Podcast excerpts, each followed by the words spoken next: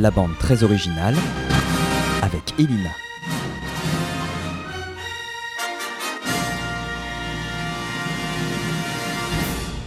« 17h08 et tout de suite on retrouve en direct Elina pour un nouvel épisode de la bande très originale.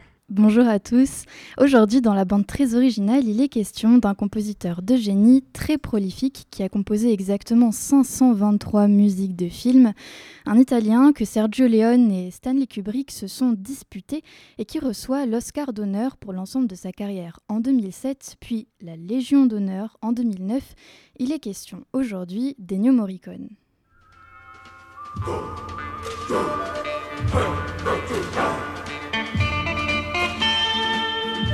Wait, wait, go, go.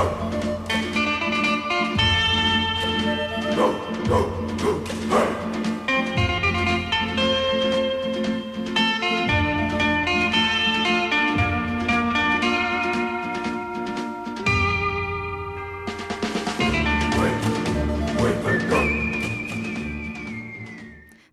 un extrait de la BO2 et pour quelques dollars de plus composé par Morricone pour le film de Sergio Leone.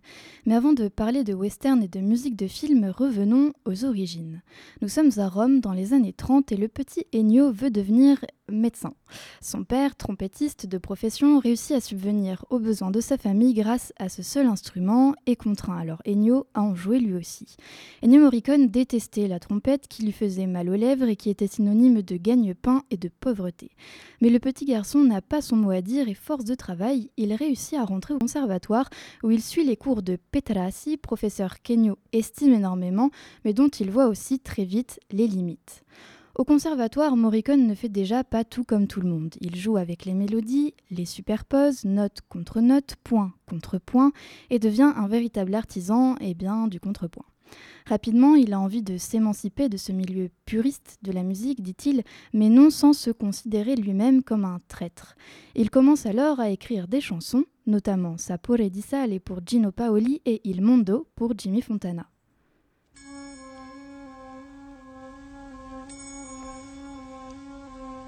No, stanotte amore non ho più pensato a te. Ho aperto gli occhi per guardare intorno a me. E intorno a me girava il mondo come sempre.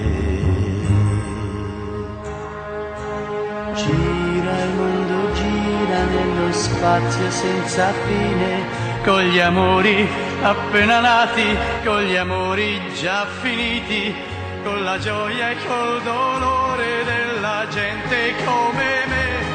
Un mondo, soltanto adesso io ti guardo.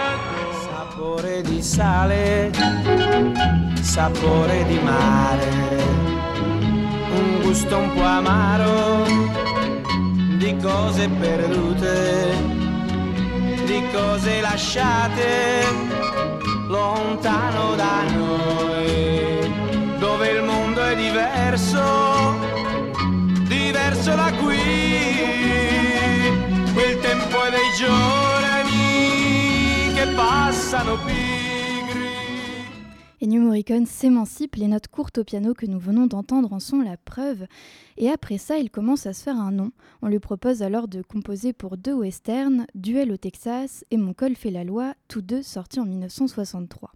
Ennio était cité dans ses génériques sous le nom de Dan Savio pour ne pas éveiller les soupçons de son professeur.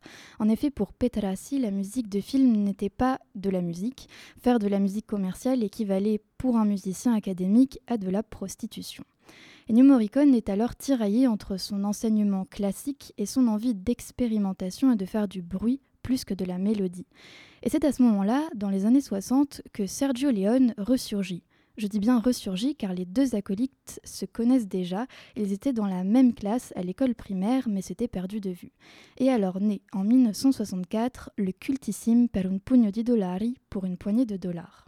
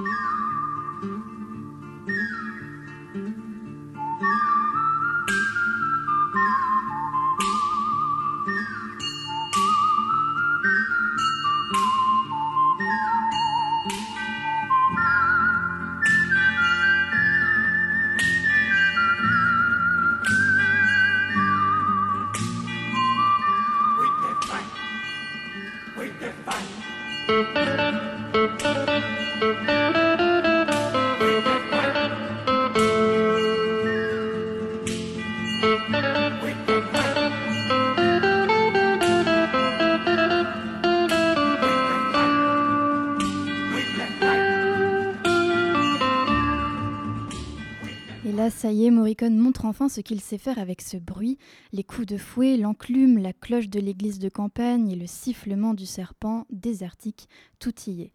Maintenant, quand on pense à un western, on pense à une musique d'Ennio Morricone. Mais avant, tous ces petits bruits, la guitare électrique, le lyrisme, c'était très novateur pour un western. Ennio Morricone a imposé un langage et maintenant, on ne connaît que celui-ci. Et dans Le Bon, la Brute et le Truand, rebelote, Morricone s'amuse avec le cri dramatique du coyote.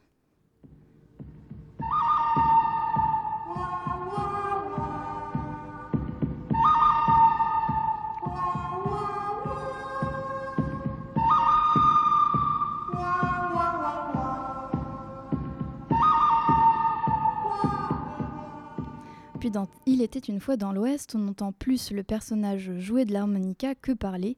Si Léon fait parler ses acteurs, Morricone lui fait parler ses instruments. Mais en réalité, l'harmonica dans Il était une fois dans l'Ouest est bien plus qu'un simple instrument de musique. Il est un personnage à part entière, porteur de mystère et de vengeance. L'instrument lui-même est vieilli, abîmé et usé, ce qui reflète la nature tourmentée de son porteur, joué par Charles Bronson, qui reste longtemps anonyme et que l'on appelle même l'homme à l'harmonica. Et personnellement, ce chant à l'harmonica me fait plus peur que des paroles vengeresses.